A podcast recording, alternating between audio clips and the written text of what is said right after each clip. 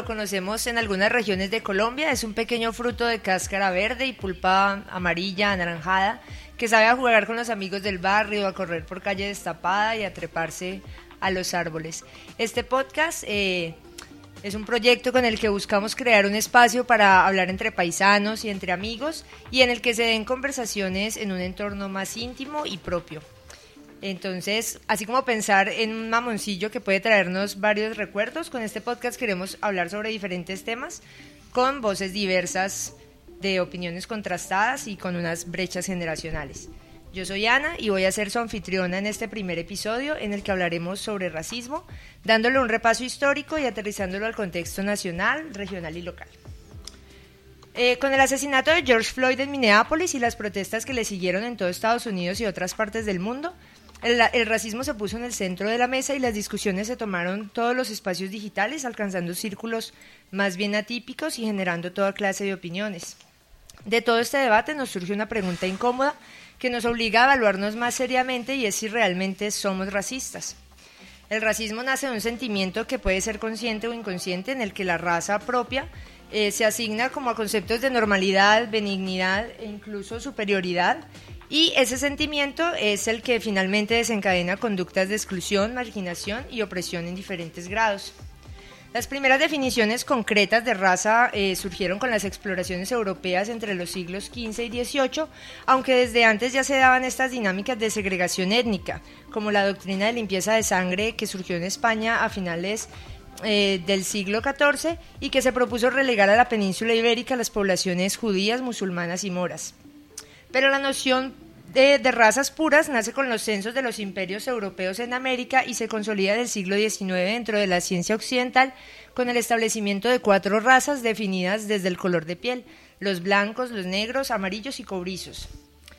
Pese a que estas clasificaciones se dan de forma tan temprana dentro del periodo de invasiones europeas a otros continentes, no es sino hasta ya entrado el siglo XVI y con esta afirmación oficial de las razas dentro de la ciencia que las diferencias raciales comienzan a tener un peso verdaderamente importante en mecanismos de opresión como la esclavitud, de la que históricamente ya sabemos desde civilizaciones como la griega, la romana, la egipcia e incluso algunas amerindias, donde no respondía a conceptos raciales propiamente, sino más bien a otros sociales y económicos. En estas culturas, por ejemplo, era eh, muy común la esclavización de prisioneros de guerra o de personas empobrecidas o que estuvieran en deuda. Curiosamente, en Europa para el siglo XII esa forma de esclavitud como herencia grecorromana estaba ya casi abolida y los siervos eh, aunque estaban atados a los trabajos de campo y de fuerza, pues tenían una serie de derechos e incluso podían denunciar a su señor feudal en caso de que éste los vulnerara. Es entonces con la colonización europea de América y con la explotación de tierras y minas y la necesidad de tener una fuerza de trabajo que los mecanismos de opresión empiezan a ligarse propiamente a concepciones raciales, lo que pues ayuda a acentuar esos escenarios discriminativos y segregadores que ya existían. Aun con eso, los factores económicos y sociales siguieron conservando alguna relevancia y eso se podía haber reflejado, por ejemplo, en la legislatura, que permitía esclavizar puntualmente a personas no cristianas, y en la práctica con la existencia de esclavistas de etnia indígena o negra, ya cristianizados y adinerados, por supuesto.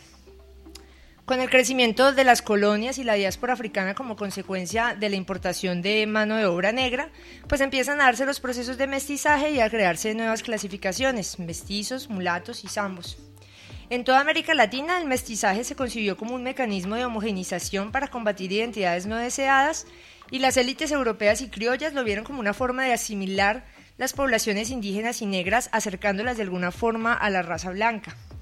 De esa manera, el mestizaje, junto al adoctrinamiento, eh, tenía la, intención de reidentificar estas comunidades en función de los intereses eh, de estos colonos y de su proyecto de nación.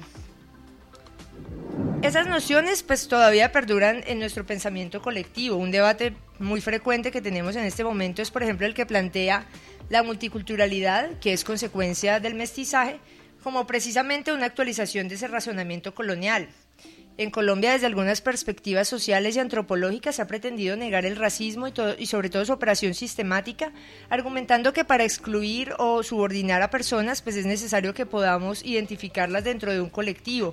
Entonces, apelando al multiculturalismo y a la imposibilidad de encasillar individuos dentro de una etnia o cultura bien definida, que no esté permeada por otras, se ha sostenido por mucho tiempo la idea de que en nuestro país la discriminación no puede responder propiamente a razones raciales pero vemos la reproducción de este pensamiento colonial de forma muy evidente en situaciones como el afán cotidiano que tenemos de diferenciar entre el negro negro y el moreno o de adoptar eufemismos todo el tiempo para referirnos a la población negra, llamarlos afrodescendientes, afrocolombianos e incluso personas de color.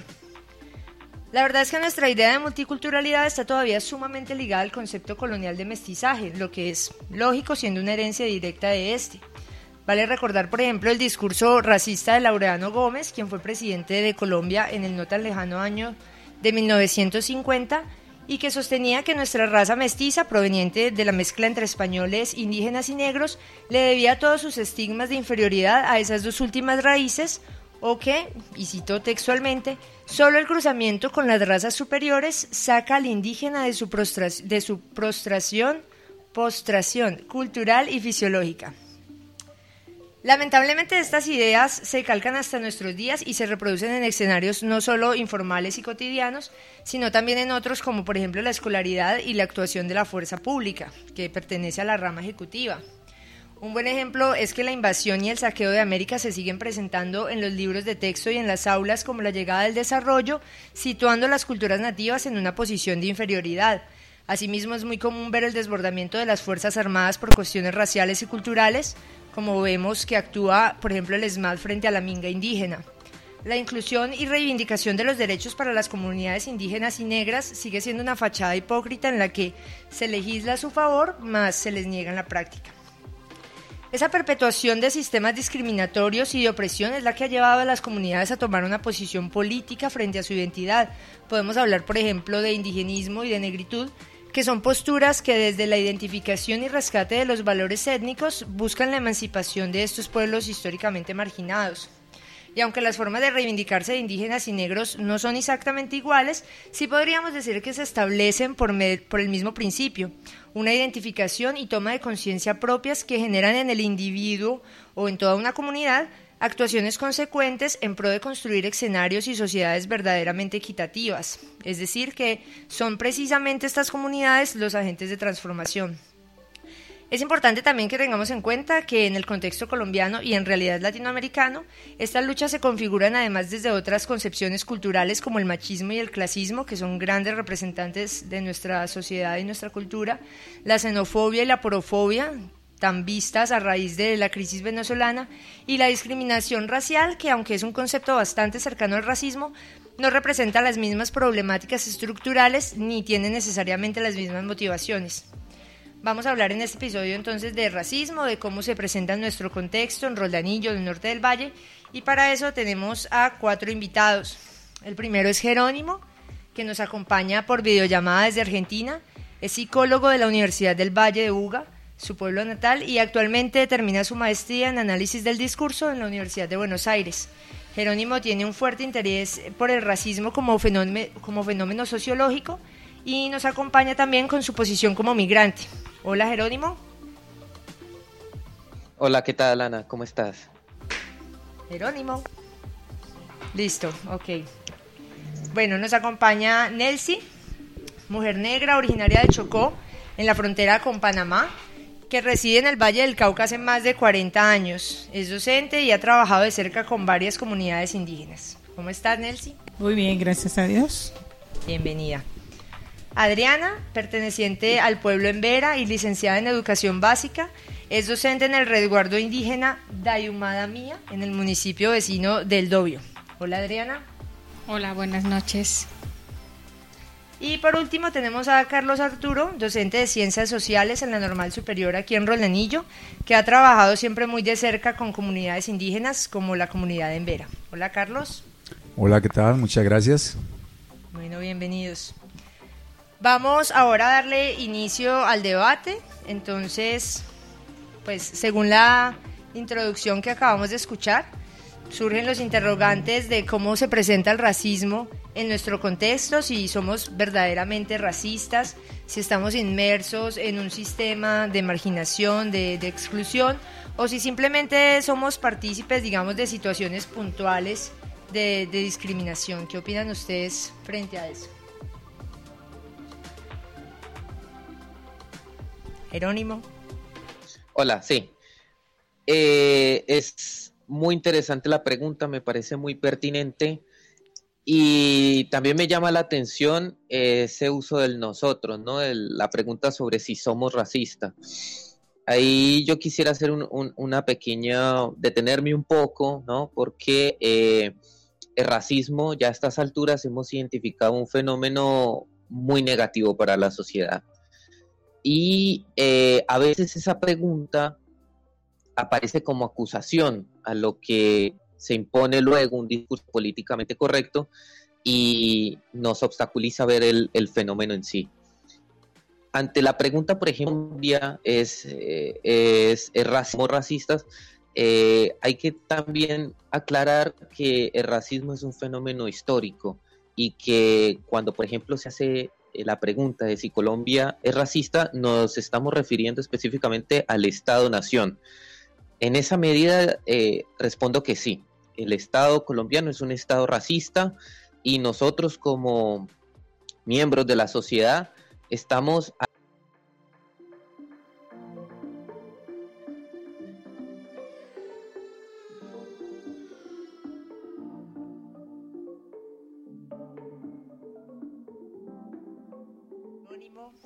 No sé si alguno quiere, quiere dar una primera impresión. Bueno, yo quiero retomar con lo que dice Jerónimo, que hace sobre un contexto histórico de Colombia y dice que si se tiene en cuenta el contexto histórico y el contexto de la norma, pues que Colombia es un estado racista. Entonces, pues yo difiero un poco de, lo que dice Jerónimo acerca de que somos racistas desde la Constitución, porque pues la Constitución del 1991 nos dice que somos un, un país pluriétnico y pluricultural, entonces no es tanto desde la constitución de que vamos a ser racistas, porque tendría que ser como una ideología. Y pues más racista sería la de 1886, cuando decía que Colombia es un país de raza blanca, católica y con una lengua castellana, la lengua española. Entonces definía sobre solamente una característica que era la característica dominante, desconocía las demás lenguas indígenas, las demás lenguas que se hablaban en las comunidades negras, las palenqueras, y solamente reconocía el español, la raza blanca y la religión católica. Entonces, por constitución, pues la de 1886, creo yo que sí era netamente racista como ideología, pero la de 1991 reconoce esa diversidad, lo pluriétnico y lo pluricultural me distancio un poco como acerca de la propuesta de Jerónimo, donde dice que constitucionalmente Colombia es un país racista. ¿Alguna de ustedes? Bueno, eh, yo pienso que en los escritos eh, se ven muy, muy bien, pero yendo ya a la, a la realidad, las cosas uno, uno lo ve de, de, forma muy diferente, porque en la Constitución lo dice, como dijo eh, Carlos, es cierto, y asimismo hay muchos decretos y leyes que están escritos. Ya ustedes saben que el papel puede con todo, pero de ahí al hecho eh, hay muchas cosas que realmente uno puede decir que yo como indígena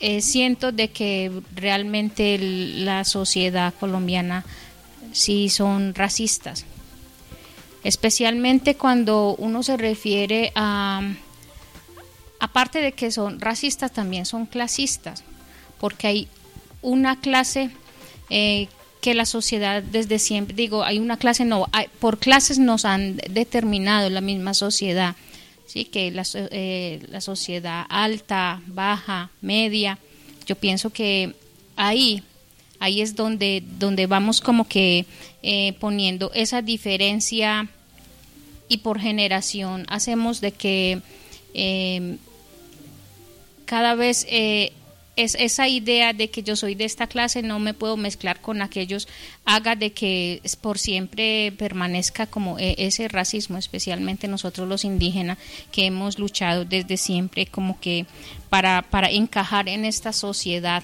que de una u otra forma siempre nos ha hecho el feo.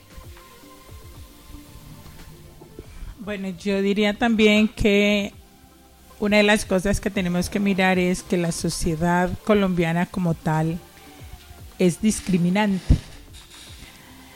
Desde el punto de vista, como decía la compañera, cuando nosotros empezamos a hacer sectorizaciones de clases, empezamos a hacer discriminaciones. Y esas discriminaciones las vamos haciendo desde la parte económica, desde la parte cultural, desde la parte social. Yo creo que incluso la constitución actual enfatizó más eso, cuando empieza a clasificarnos como raizales, como indígenas, como mestizos, y etcétera, etcétera. Lo que hace que esa división, ¿sí? Se vea, se visibilice mucho más, ¿sí? Exactamente lo que decía ella, por ejemplo, con respecto a las negritudes, ¿sí? Que ahora ya no hay una sola forma de llamarlas ¿sí? Ya les encuentras clasificadas, ¿sí? Lo mismo pasa con los indígenas, ¿sí? Entonces yo sí creo que la sociedad colombiana es una sociedad racista y sobre todo clasista y sectarista. Sí. Gracias. Ya tenemos de nuevo a Jerónimo. Antes de devolverle el audio quisiera eh, que tuviéramos presente este aporte que da Nelsi, sobre todo porque involucra un concepto que es el racismo positivo, que es esta diferenciación que se hace, por ejemplo, para dar cupos especiales a comunidades indígenas y negras en universidades y en campos laborales, que lo sectoriza y me parecería que sería un buen elemento para que tuvieran en cuenta de pronto en otras intervenciones. Jerónimo, entonces retomas con la idea que tenías. Sí, eh, y, parto de lo que acabas de decir porque eh, no estoy de acuerdo con, esa designación de racismo positivo. Y yo creo que habría que revisar qué, se entiende por racismo, ¿no? Que, ¿Cuál es la definición o, desde dónde lo estamos entendiendo? Yo, yo me voy a referir eh, puntualmente, porque es de lo que conozco más, hacia la comunidad afro. Y eh, cuando hablamos de racismo también se refiere a desigualdad jerárquica muy pronunciada, histórica, y que se revela en políticas públicas, en accesos a derechos como la salud o la educación. Eh, fíjense, por ejemplo, que recién en, el contexto de la pandemia, eh, el Hospital Público de Chocó, por fin, después de 43 años, recibió las primeras camas de cuidados intensivos, de las unidades de cuidados intensivos. Eh, y también, si quieren, les menciono otro hecho que tiene que ver con la Constitución digamos, yo no me refería específicamente a la Constitución, pero, pero sin duda es un elemento a tener en cuenta. Desde el año 91, ¿no? que entra la, la circunscripción especial afro, eh, del 91 al 2018, de los 68 proyectos que han pasado la comunidad afro, ninguno, decir, cero, ha, sido, ha pasado como ley que tenga temática afro. afro. De los 68 proyectos, eh, solo seis han tenido temáticas afro, que, eh, de los cuales ninguno ha quedado. Así que me parece que son datos y hay que darlos y, también hay que hablar de eso. Quiero corregir el término, es discriminación positiva, no racismo positivo. Eh, bueno, ¿alguno de ustedes quiere replicar a, las, al aporte de Jerónimo o alguno de los hechos anteriores? Me parece a mí mm, juzgar como la constitución de 1991 como clasista y discriminativa es como muy temprano. Tenemos una constitución muy reciente, solamente 29 años. Recordemos que la del 86 sobrevivió 105 años, muchas reformas. Y me parece muy positivo de que hablemos que somos pluriétnicos y pluriculturales, igual que ahorita decíamos a nivel externo de la reunión del podcast, acerca de la igualdad de género y decíamos que hay una cierta igualdad porque teníamos una ley de cuotas, pero la ley de cuotas es de un 30% para que las mujeres estén desempeñando cargos públicos. Entonces tenemos una, constitución muy incipiente y yo creo que estos espacios se deben ir conquistando, se deben ir ganando y para eso están las luchas. Por eso admiro lo que hace el pueblo indígena con la lucha, con la resistencia, con la minga y de esa manera va a ir conquistando espacios.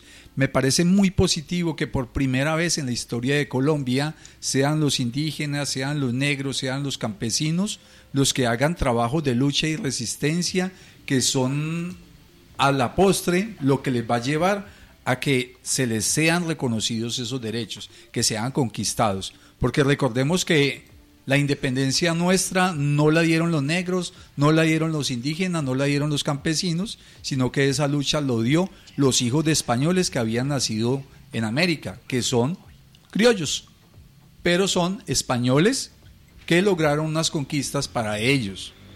Entonces vivimos 200 años para la conquista de los criollos y eso fue lo que conquistaron. La constitución del 1991 son 29 años y nos ha dado la posibilidad de que pensemos en, educación, educación propia.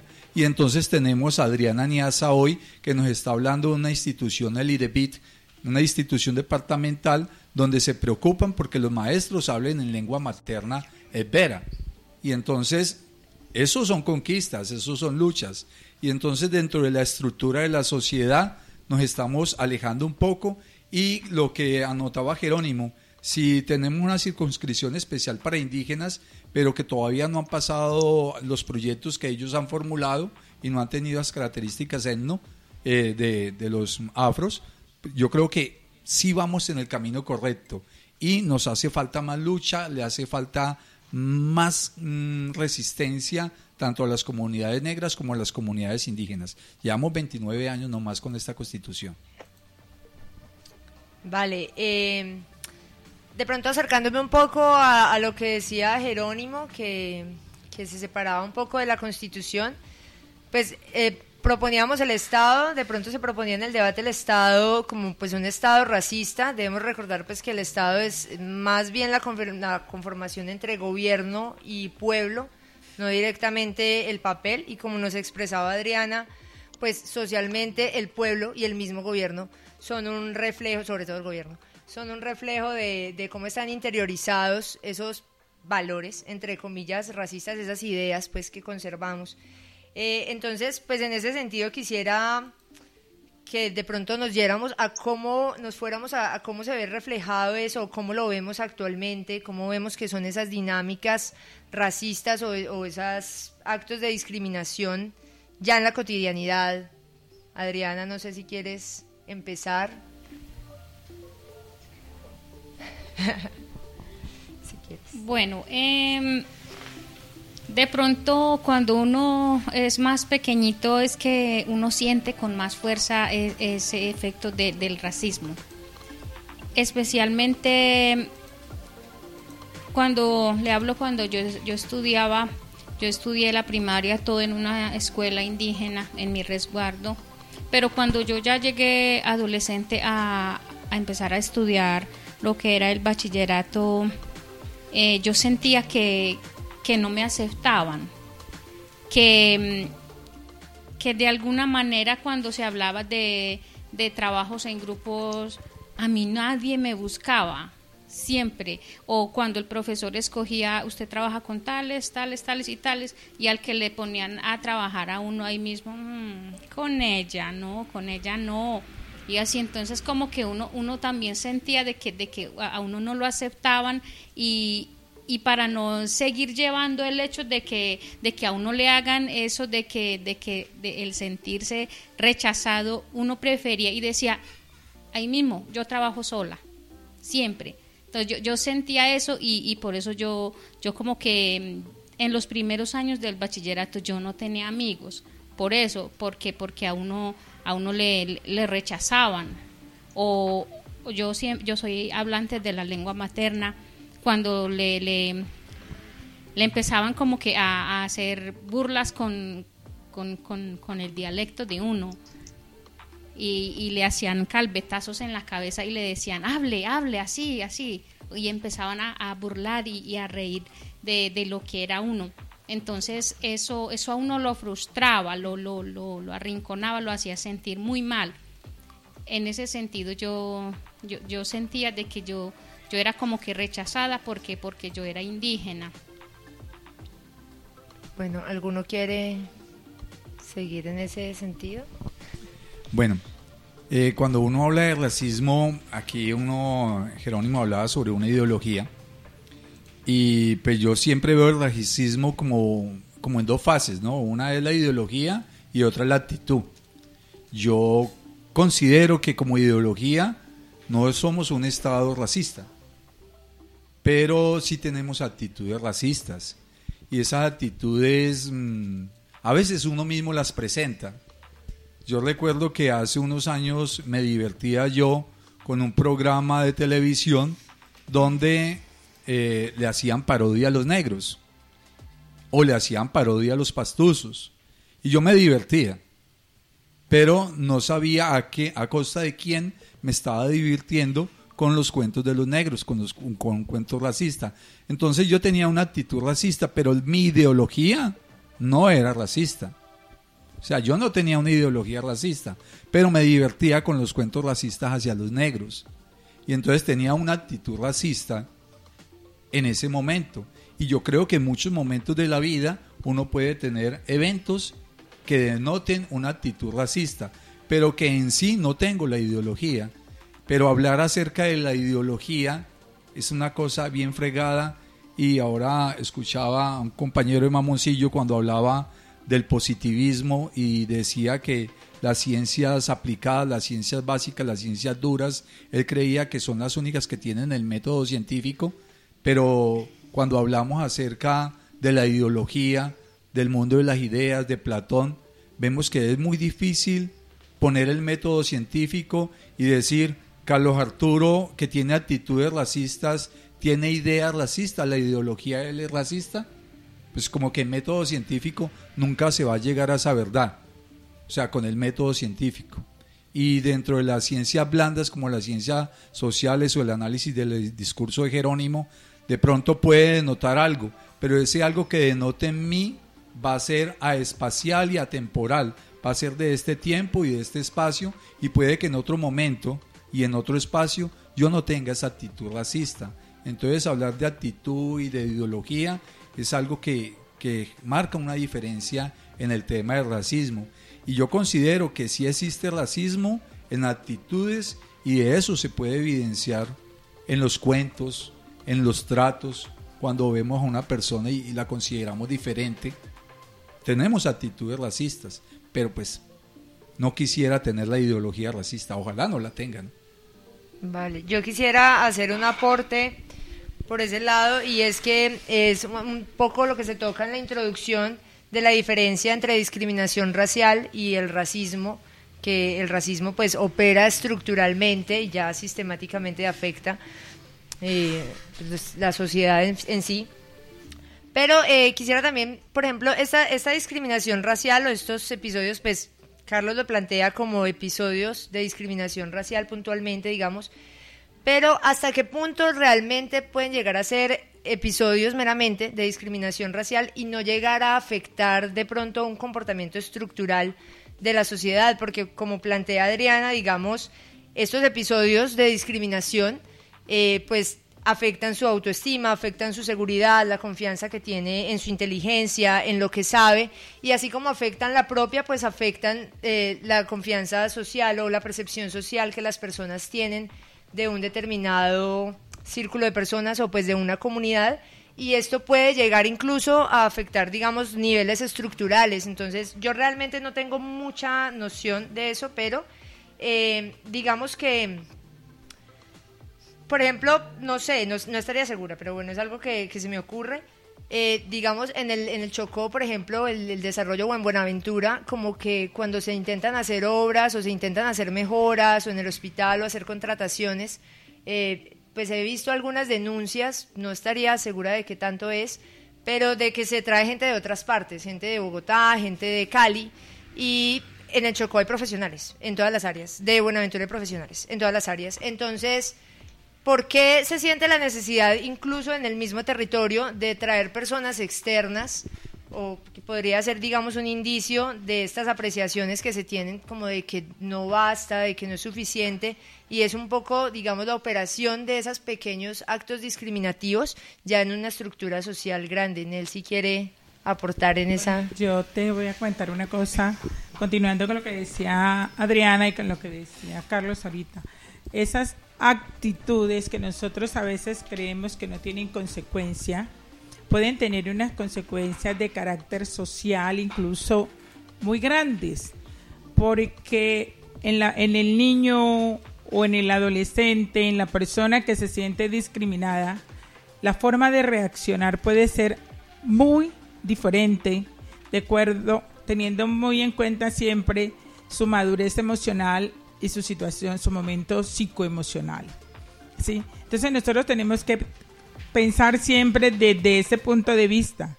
Una broma hecha en un momento inoportuno puede ser ya no una broma, sino un acto de discriminación que puede llevar a generar problemas bastante serios. ¿Sí? Entonces nosotros tenemos que ser conscientes en eso. Con respecto a lo que tú hablas de la, de la inversión en los departamentos o en los municipios, por ejemplo, en el Valle del Cauca como en Buenaventura, donde al momento de organizar de organizar la infraestructura, las inversiones, siempre se lleva gente de otro departamento. Es una de las cosas que nos demuestran a nosotros que esa sectorización, esa clasificación que se hace viene desde arriba. ¿Por qué? Porque los proyectos grandes no los aprueba el municipio. Los proyectos de infraestructura, por lo general, se aprueban desde Bogotá. Entonces, cuando, como me decía a mí un político aquí en el en Roldanillo en cierta ocasión, cuando el proyecto se aprueba, ya la torta está bien repartida.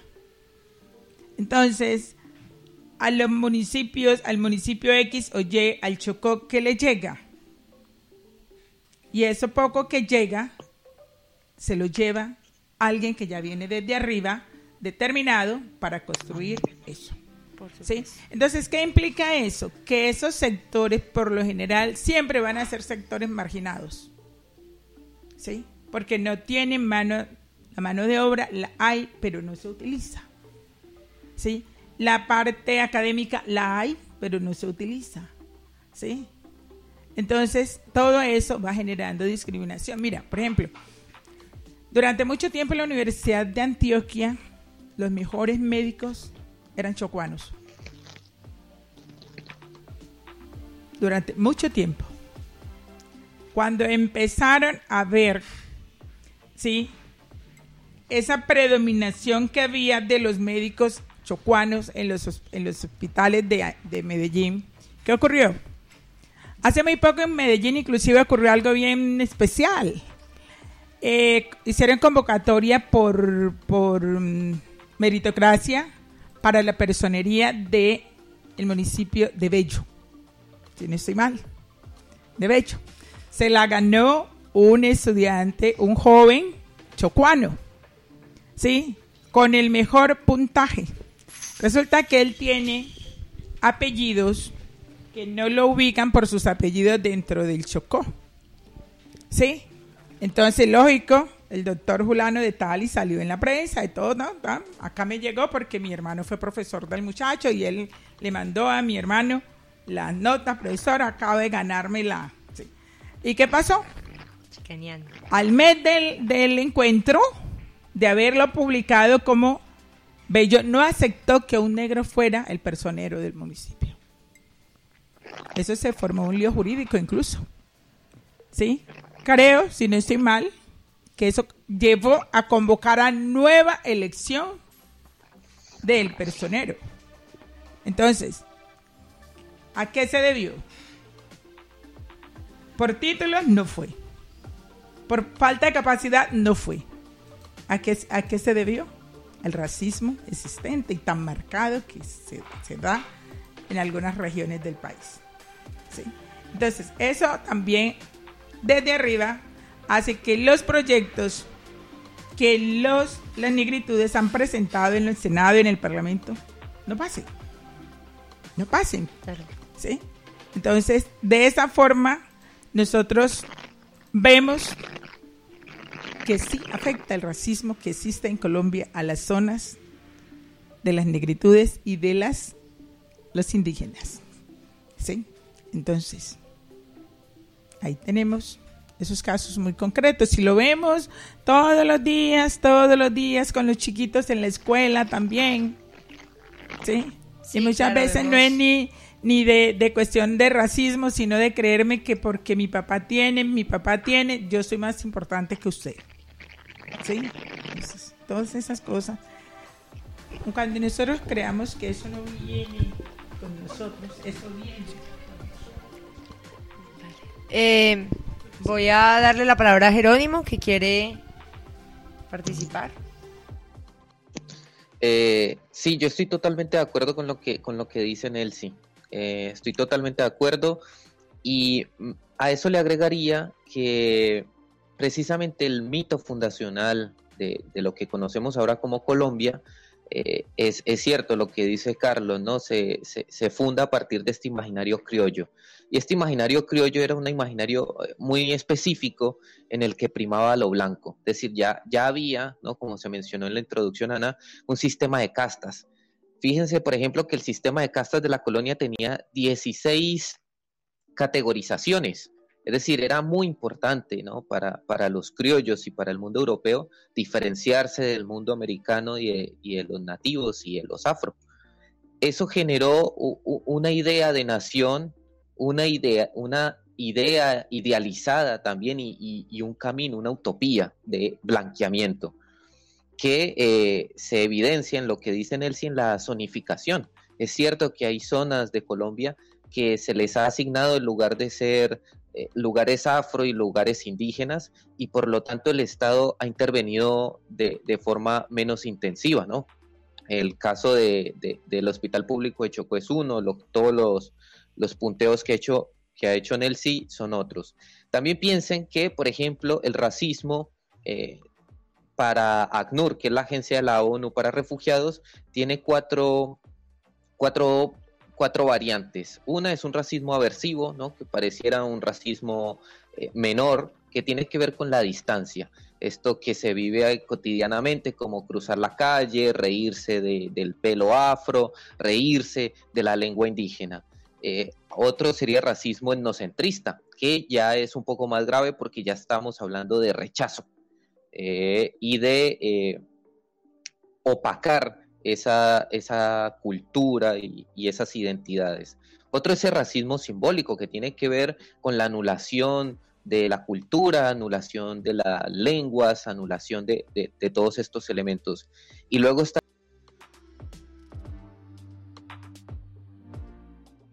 Eh, bueno, perdimos a Jerónimo.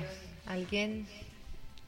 Bueno, cuando estaban hablando acerca, que decía Ana, que las inversiones para los departamentos como el Chocó o de las comunidades indígenas donde están ubicadas llegan personas externas. Pues yo no sé si voy a caer como en, el mismo sitio y es que la constitución del 91 es la que resalta esa característica de la etnoeducación, de la educación propia. Y entonces vemos que las comunidades negras tienen una tradición oral y es a partir de 1991 y de la Ley General de Educación cuando se comienza a dar libertad a las comunidades para que tengan sus propios proyectos educativos institucionales. Y entonces, como nos dieron una libertad y estábamos acostumbrados al condicionamiento de la norma, entonces no nos hemos apropiado de esa libertad con todo el uso que nos puede dar la libertad, con toda la la posibilidad que nos puede dar la libertad. Las comunidades indígenas sí, ellas están acercándose un poco más. Y entonces por eso vemos universidades que son netamente indígenas. Entonces estos procesos ojalá se fueran dando también de la misma forma en las comunidades negras. Entonces recordemos que las, las comunidades negras son del mar, son de la playa y son fluviales. Esta condición de ser fluvial hace que el texto sea escaso, porque la marea daña los libros, porque la marea no le permite a estas comunidades negras tener libros de texto y los libros, los cuadernos de ellos, no es como uno que guardaba el libro de primero y en quinto de primaria todavía lo tenía, no, la marea del Pacífico, la marea del Atlántico daña los textos y entonces la imposibilidad, la posibilidad de llegar a la lengua escrita es más difícil, ¿sí? Y que por tradición es la oralidad. Entonces ir acercándose a esos procesos de formación es lento y que, hay profesionales, sí, pero esos profesionales apenas está dando el proceso de formación. No es que las comunidades negras tengan profesionales de hace mucho tiempo, ni que las comunidades indígenas tengan profesionales de hace mucho tiempo. No, porque la constitución de 1886, que se fue hasta el 1991, desconocía esa posibilidad. Recordemos que es que la historia de la humanidad están dando cambios muy grandes a partir del siglo XX, que las mujeres votan desde la segunda década del siglo XX para acá, no antes, ¿sí? Y lo mismo sucede con el tema del racismo. Los cambios son muy recientes. Y entonces, pues juzgar una cosa desde la historia es difícil porque tenemos una historia muy reciente que estamos viviendo nuestro propio proceso y ese proceso nos debe llevar a la emancipación. Yo destaco los procesos de lucha indigenista que le han dado las conquistas que hoy tienen y que no pueden dejar de luchar y de resistir por obtener más, porque el derecho no, no nos lo dan, se conquista. Vale, volvemos con, con Jerónimo un momento que lo acabamos de recuperar para que finalice la idea que expresaba. Eh, bueno, estaba, no, estaba repasando las, las definiciones de racismo según ACNUR, que es la agencia pues, de la ONU para refugiados. Eh, me parece que había quedado en racismo etnocentrista, eh, que era el segundo racismo que se identifica. Un tercero, que es el racismo simbólico, que tiene que ver con esta idea de segregación, de separación, de zonificación, si se quiere, en términos de, de Nelson.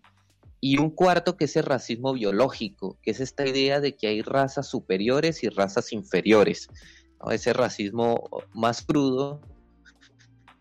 Y la literatura especializada identifica también otro tipo de racismo, por ejemplo, el racismo estructural, que es el que tiene que ver con estos de lo, del acceso a los derechos como la salud, la educación, que se han negado históricamente y que en evaluaciones rigurosas se ve que hay deudas históricas con la población afro y la población indígena también. Adriana. Eh, sí, eh, estoy de acuerdo con, con, el profesor Carlos de que eh, las luchas que hemos alcanzado hasta ahora y que están dentro de la Constitución, hay, hay que reconocerlas. Pero pues para mí como indígena, el luchar para que las, para, para que las cosas se den es, es muy triste, ya que pues como se supone que, que la constitución es, es el, es la guía de todo colombiano de la manera como, como deben vivir, ¿cierto? Pero entonces cuando yo voy a que, a que mis derechos eh, me sean dados, cuando toca poner, digamos, eh, luchas muy fuertes hasta la muerte, es, eso es muy triste. Porque cuando luchamos hasta llegar hasta la muerte, hasta poner líderes, hasta poner gente, porque porque nosotros somos de eso, nos ha tocado en ese sentido, eh, para poder alcanzar eh, un, un, objetivo que ya se está, está hablado con el gobierno. No debíamos por qué poner muertos, no debíamos por qué poner luchas, ¿cierto? Y desafortunadamente nosotros los indígenas, de esa forma es que hemos ido ganando algunos eh, algunos beneficios para nosotros los indígenas. Cuando, cuando vamos ya a las vías de hecho nomás, y, e ir a las vías de hecho, ¿a qué nos lleva? A que a nosotros nos, nos sean estigmatizados. Nos dicen que somos revoltosos, que somos perezosos, que no nos gusta trabajar, que el gobierno nos da todo y que nosotros nos lo, nos lo bebemos todo. Pero realmente eso no es así las necesidades dentro de los territorios son inmensas. al pleno siglo XXI hay territorios que no tienen electrificación, saneamiento básico y eso es eh, también em, eh, racismo, porque porque los que no son indígenas tienen acceso a eso y porque nosotros si si todo eso está anotado dentro de una constitución dentro de un decreto dentro dentro de las propias leyes están escritas porque no se nos dan porque tenemos que salir a poner muertos a poner líderes a que a que sean amenazados hay nuestros líderes grandes a nivel nacional que están amenazados y que tienen que, andar, mejor dicho, como si fueran los peores criminales de Colombia. Y eso no, no hay derecho para eso. Entonces, em, cuando nos estigmatizan al salir a buscar nuestros derechos, eso es racismo cuando nos señalan, hay señalamientos de que, de que los indígenas son ladrones. Cuidado con el indígena que entró al almacén. Yo me he dado cuenta, cuando yo me voy de compras, uno entra a un almacén y a uno lo miran de pie a cabeza y hay siempre detrás de uno alguien.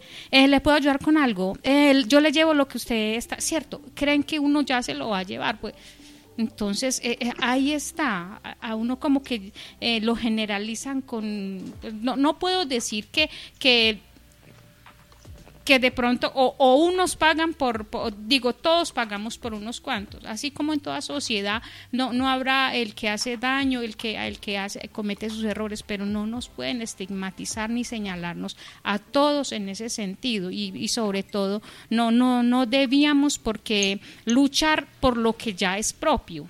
En ese sentido, si, si uno se siente como que muy marginado, aparte de que hay un, una marginación estatal desde siempre la sociedad lleva a que, a que uno, desde, como indígena, uno, uno siempre se sienta eso. Súper valioso el aporte de Adriana. Eh, es algo que podríamos relacionar también, digamos, con el, el tema de, de, la clase social, de la estratificación sin embargo, vemos que no hay ni, ni tanta violencia, digamos, por ejemplo, como se ve en el Cauca, eh, del asesinato de líderes indígenas propiamente, aunque obviamente sufren líderes sociales que son representantes simplemente de comunidades vulnerables, aunque no estén inscritas, digamos, en, en indígenas o en negros, pues pienso que sí golpea mucho más a estas comunidades como las del Cauca, como las de la Amazonía, como las de Chocó, que son estas comunidades indígenas y negras. Carlos va a dar un aporte. Sí, tiene que ver con lo que dice Adriana, de que ella dice, no habría la necesidad de estar luchando. Yo considero de que sí, es necesario la lucha, la resistencia, porque lo que ha dado la constitución de la, del 91, que fue una constitución redactada por gente blanca, no, no hubo una convocatoria amplia para la gente negra y para los indígenas, sino que se trató de incluirlos allí, pero cuando se le incluyen allí, ya muchos derechos de ellos se han perdido con la Constitución de 1886. Entonces, si estamos en un Estado capitalista, la Constitución del 1991, que es una Constitución liberal, no le va a otorgar protección, sino que le va a decir, salga a luchar, salga a resistir. Entonces, las tierras que poseen los indígenas hasta este momento, son muy pocas, están mal ubicadas, no tienen la infraestructura y las comunidades negras igual. Entonces, ¿qué le toca a las comunidades negras? ¿Qué les toca a las comunidades indígenas? Resistencia y lucha. Nunca nos van a dar algo de voluntad. Entonces, cuando hablamos de líderes indígenas en el Cauca asesinados, es porque esos líderes indígenas están por la liberación de la madre tierra. ¿Y a quiénes, de quiénes están liberando a esas tierras? De propietarios que son terratenientes, gente que tiene dos mil, tres mil hectáreas de tierra improductivas. Entonces se van los mingueros del Cauca, se toman posesión de esa tierra y dice que tienen que liberarla para el que la trabaje. ¿Y quién es el que la trabaja? Pues ellos, los indígenas. Y entonces la Constitución Nacional, los gobiernos locales, los gobiernos departamentales no van a permitir que un indígena en un proceso de liberación étnica de la madre tierra tome posesión de un bien privado. ¿Qué le toca hacer? Luchar y resistir. Por eso es la minga indígena en el Cauca. Por eso se sigue luchando, por eso se sigue en la resistencia. Ojo, yo sé que tiene unos propietarios, pero es que la constitución del 1991 no le reconoció todos los derechos a que tienen las comunidades indígenas y que tienen las comunidades negras. Entonces hay que seguir la lucha, hay que seguir resistiendo. Por supuesto, yo quisiera de nuevo enfatizar en que aunque claro me parece necesaria la lucha, cualquier lucha social, eh, pues creo que Adriana, por ejemplo, se refería al caso, a los casos extremos en que, digamos, el Chocó tiene una salud que no, no o sea, no hay nada. Eh, en la Amazonía no hay nada, o sea, no hay hospitales, no hay agua, que son derechos básicos, por lo menos, que sí, listo, de, es necesario, digamos, la lucha, sí, siempre, para conseguir y reivindicar y y tener una sociedad realmente equitativa, pero digamos el gobierno ya se descara en, en todos los sentidos y, bueno, eso no tiene presentación en ningún sentido y yo estoy de acuerdo con Adriana en que, o sea, son cosas que realmente no deberían lucharse, tener agua potable, tener un sistema de salud, tener acceso a una educación básica, realmente son cosas que no tendrían eh, por qué pelearse. Bueno, ya tenemos que cerrar casi, no sé si eh, Nelsi y Jerónimo quieren hacer sus últimos aportes. Sí, sí, sí. Eh, no, a mí me parece muy importante eh, recalcar este, este tema de, yo también estoy de acuerdo que hay que hacer luchas y, ojalá no fueran tan, tan a muerte como pasa en Colombia. Justo, justo hace dos días se hizo una videoconferencia con, con Diafar, que es la diáspora afroargentina, que es bien interesante porque en el imaginario internacional y, fuertemente en el imaginario nacional argentino, eh, eh, Argentina es un país blanco y resulta que, no es así. No es así. Y algo muy parecido, eh, digamos, con otros matices, pero pasa en Colombia con esta idea de blanqueamiento. Y yo creo que es muy importante hacer la lucha y, por ejemplo, el, el director de Diafar, de la diáspora afro-argentina decía, eh, y me llamó la atención que lo mencionara, que las cosas que él estaba diciendo, si él decía en Colombia, lo hace. Bueno, otra vez perdimos a Jerónimo. Vamos a ir con Nelsi en su última intervención y luego pasamos a unas conclusiones rápidas. Bueno, yo eh, me hacía la misma pregunta ahorita. ¿Por qué los derechos básicos hay que pelearlos a muerte. Sí.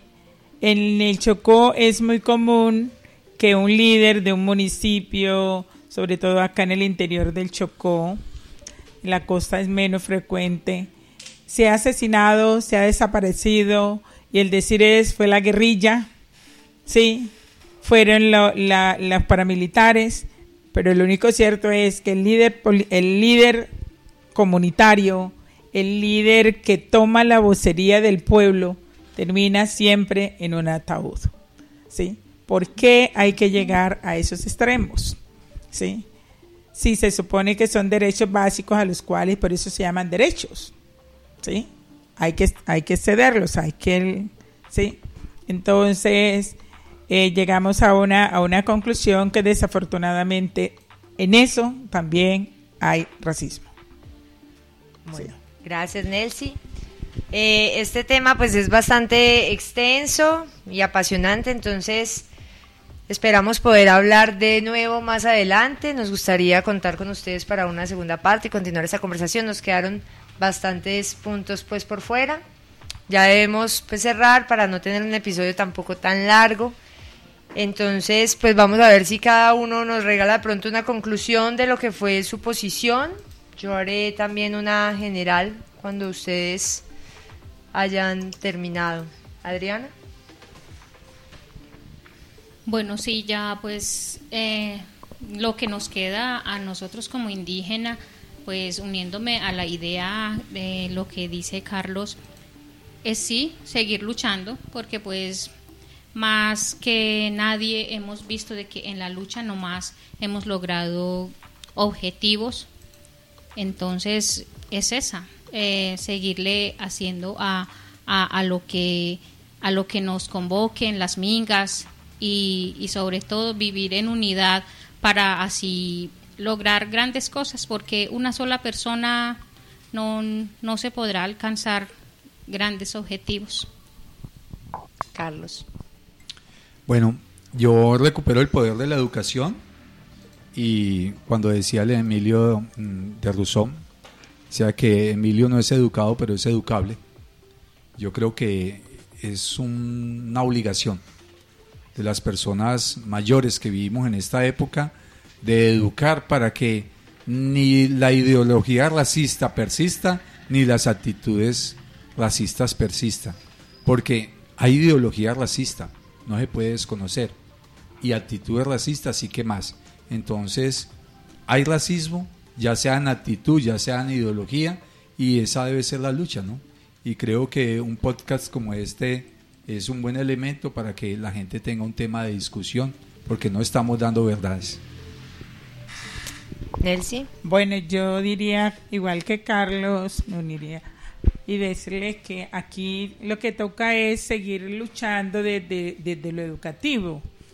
Porque como yo decía al principio, desde la escuela uno ve actitudes racistas y discriminantes para con los compañeros, los pequeñitos. Entonces desde la escuela hay que empezar por, por erradicar, ¿sí?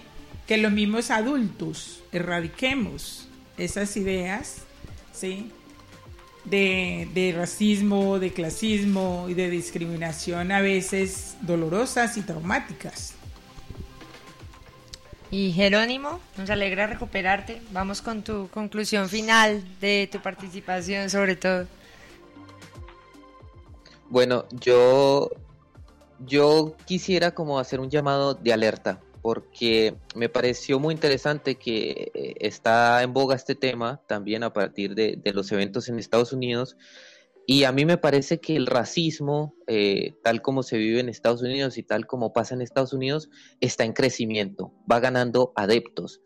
Fíjense que a inicios de este año, en marzo, aparecieron unos grafitis en Popayán, unos grafitis que decían kill all niggers, ¿no? Como hay que matar a todos los, y no tenemos palabra en castellano para traducir niggers, pero digamos negros, y otro que decía no more niggers, lo mismo, ¿no? No más eh, negros, digamos.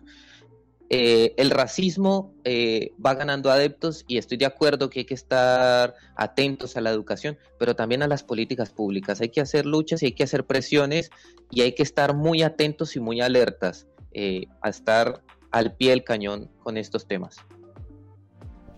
E incluso en Medellín, en algunas paredes, hace un tiempo que estoy en Medellín, había un letrero que decía, se necesitan negros para hacer llantas.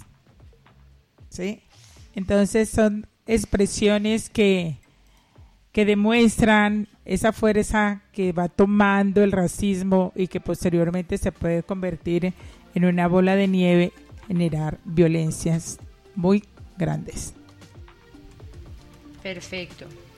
Bueno, así de manera general, eh, pues concluimos que, por supuesto, estamos inmersos en una sociedad que mínimamente eh, tiene comportamientos racistas constantes que llegan a operar pues de forma estructural con una ley que aunque intenta ser eh, incluyente y que estoy de acuerdo con Carlos en que nuestra constitución pues es bastante moderna en el papel, es una cosa increíble, parecemos, no sé, la Nueva Europa, con aborto casi libre y todo, eh, pues realmente en la práctica no da muchos espacios como para una sociedad equitativa y por supuesto no llega ni siquiera a cubrir aspectos básicos para estas comunidades marginadas históricamente. Recalcamos también la importancia de la pedagogía y de las luchas sociales frente a estas políticas gubernamentales. Eh, bueno, entonces con esto nos despedimos. Queremos agradecerles a nuestros cuatro invitados, Nelsi, Jerónimo, Adriana y Carlos, por formar parte de este panel y ayudarnos a construir esta conversación. Esperamos contar con ustedes en otra ocasión. Queremos agradecer a Yedi Restrepo, quien nos está ayudando con la producción del podcast. Sin su participación no podríamos grabar. Agradecemos a la Cooperativa de Transportadores de Occidente y a Jorge Mayorga por abrirnos las instalaciones donde estamos grabando en este momento, a Milton Vanegas por su apoyo logístico y también a Peter, John Benjarano de Calle 8 por el préstamo de algunos equipos y a Adrián Loaiza eh, por su interés y apoyo en este proyecto.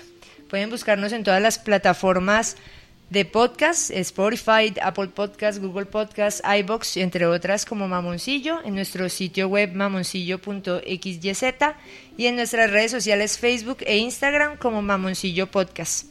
Eh, el equipo de Mamoncillo está conformado por Julián Galvez, Rocío Vega y Ana Dosman, yo. Gracias a ustedes por escucharnos y los esperamos en 15 días con un nuevo episodio.